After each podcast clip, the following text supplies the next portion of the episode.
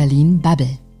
Berlin Bubble diese Woche zum Staatstrojaner mehr Sicherheit zu Lasten der Freiheit. Die Regierung hat jetzt nochmal eine Ausweitung des Bundestrojaners beschlossen. Wie finden wir das denn, Matthias? Ja, ich finde das im Grunde genommen ausgesprochen gut, äh, dass da jetzt noch eine Entscheidung zustande gekommen ist auf die letzten Meter quasi ähm, zum einen vor der drohenden Diskontinuität und vor dem Hintergrund, dass es ähm, bei einer möglichen neuen Bundesregierung in der nächsten Legislatur nicht mehr möglich sein wird, so etwas wie den Staatstrojaner durchzusetzen. Das heißt, du findest das Mittel insgesamt gut? Ich finde das Mittel insgesamt gut und angemessen. Bin der Meinung, dass es schon wichtig ist, dass die, dass die Dienste, auch der militärische Abschirmdienst, auf der Höhe der Zeit ist und auch die Möglichkeit hat, ähm, aktuelle Kommunikationsmöglichkeiten, Messenger-Dienste zu, zu überwachen, wie das vorher auch bei der Telefonüberwachung der Fall war. Das heißt, du machst dir keine Sorgen um deine eigene Sicherheit oder um, um, dein, äh, um deine persönlichen Daten. Egon, das ist eine Suggestivfrage. Klar, natürlich mache ich mir auch Sorgen um meine eigene Sicherheit. Auf der anderen Seite gilt es ja darum, das Ganze auch in ein passendes Verhältnis zu setzen und abzuwägen. Ähm, und da bin ich irgendwie halt schon der Meinung, äh, dass dieses Mittel mittlerweile irgendwie angemessen ist. Ähm, es sollen ja auch nur irgendwie halt, es soll ja auch nur bei den ganz bösen Buben zum Einsatz kommen. Naja, sowas ähm, entwickelt sich ja immer relativ schnell und die Definition von böse Buben ist schnell, ähm, ist schnell zu ändern. Ich finde es tatsächlich ganz interessant, dass äh, Saskia Esken ähm, sich gegen den Entschluss äh, ihrer Partei gestellt hat und eben die Fraktion kritisiert hat, dass sie dem zugestimmt hat. Die Frage ist, ist das Kind nicht eigentlich schon 2017 in den Brunnen gefallen, als man mit dem Thema angefangen hat und das jetzt nur noch mal erweitert hat? Naja, gut, letztendlich dieser Streit um Befugnisse, das ist ja eine never-ending Story, die sich auch immer weiterentwickelt, wenn es irgendwie neue ähm, Kommunikationsmöglichkeiten gibt. Und gerade die Messenger haben ja auch an Bedeutung zugenommen für, für Kommunikation. Die Geheimdienste und ich denke auch die Polizei wird irgendwie auch gelernt und beobachtet haben, dass viel Kommunikation über diese Dienste stattfindet. Und sie haben natürlich auch gemerkt, dass sie keine passgenaue Möglichkeit haben, ähm, darauf zu reagieren. Und dem wird jetzt Abhilfe geschaffen. Die Frage ist, wenn es eben diese Hintertüren gibt, die eingebaut sind, die Frage ist, wenn es diese Hintertüren gibt, die jetzt eingebaut sind, ähm, wie groß ist das Risiko, dass das nicht nur äh, von staatlichen Behörden genutzt wird, sondern ähm, der ein oder andere clevere Hacker das auch nutz, nutzbar machen wird? Ja, das Risiko ist durchaus da. Also und letztendlich, wie, ge wie gesagt, ähm, da ähm, hat ja auch eine, eine Abwägung stattgefunden und das wird auch ein laufender Prozess sein. Und wenn ich mir die ähm, Com Community rund um den Chaos Computer Club irgendwie halt anschaue, wird man dieses Thema natürlich auch weiterhin ähm, hochhalten. Und ich denke, es wird auch bestimmt dann die eine oder andere Veröffentlichung geben, die irgendwie halt auch da passgenau deine Befürchtung deine Befürchtung unterstützt. Meine Befürchtung teilt auch äh, grüne Fraktionsvize äh, Konstantin von Notz. Er sagt, den ständigen Abbau von Freiheitsrechten durch Staatstrojaner und Hintertüren können wir uns angesichts vielfältiger Angriffe auf unsere Demokratie ebenso wenig leisten wie Symboldebatten der Großen Koalition.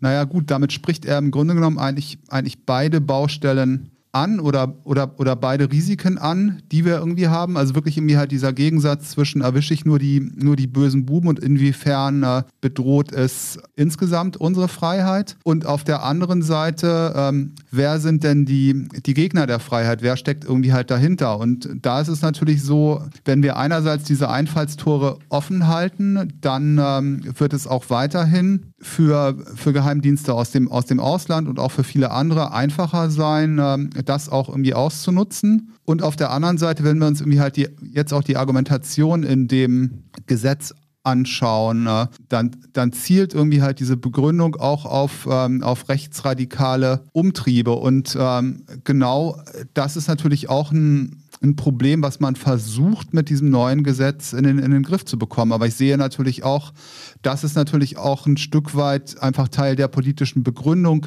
ist, ähm, um für diesen Gesetzesvorschlag für Zustimmung zu werben, gerade auch, im, gerade auch bei den linkeren Parteien.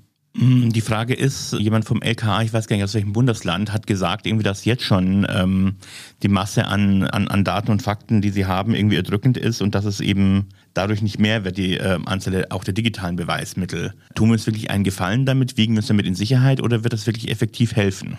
Naja, letztendlich gilt es da zu unterscheiden, weil diese Kompetenzerweiterung zielt ja einmal auf die, auf die Dienste, auf die Geheimdienste und zum anderen ähm, wird der BKA mit einbezogen. Da ist es aber so, dass ich das irgendwie halt nur nutzen kann, wenn ich irgendwie halt auch einen, einen richterlichen Beschluss vorher, vorher habe. Das heißt, ähm, das heißt, letztendlich zielt es dann irgendwie halt schon darauf ab, dass dieses Mittel auch irgendwie halt gezielt eingesetzt wird und eben irgendwie halt nicht eingesetzt wird, um irgendwie halt flächendeckend äh, Menschen zu überwachen. Mhm, Konstantin Kuhle von der FDP sagt, ähm, das ganze Vorhaben sei, ähm, sei, die Verabschiedung des Ganzen sei ein schwarzer Tag für Bürgerrechte und IT-Sicherheit. Äh, und selbst in der SPD gibt es da relativ viel ähm, Gegenwind.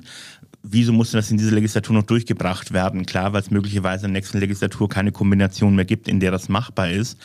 Aber wenn so viele Parteien relativ massiv dagegen sind, wäre das nicht, äh, und selbst in, also selbst in einem der beiden Koalitionspartner gab es Widerstand, wäre das nicht vielleicht eine Sache gewesen, die man nochmal durchdenken hätte müssen, um sie tatsächlich irgendwie später nochmal irgendwie in Angriff zu nehmen? Naja, letztendlich sind ja die Fronten ein Stück weit verhärtet. Also wir haben ähm, zumindest bei CDU, CSU und, und SPD die Innenpolitiker, die sich für eine Ausweitung von Kompetenzen stark machen. Und wir haben in allen Parteien äh, die netzpolitische Fraktion, die das ablehnt. Und wir haben natürlich bei ähm, FDP, Bündnis 90 den Grünen und irgendwie halt der, der Linken haben wir eine grundsätzliche Ablehnung einer Ausweitung von, von also Verhandlungsmöglichkeiten. Also letztendlich diese, diese Positionierung irgendwie halt der einzelnen Parteien ist äh, da am Ende strukturell begründet.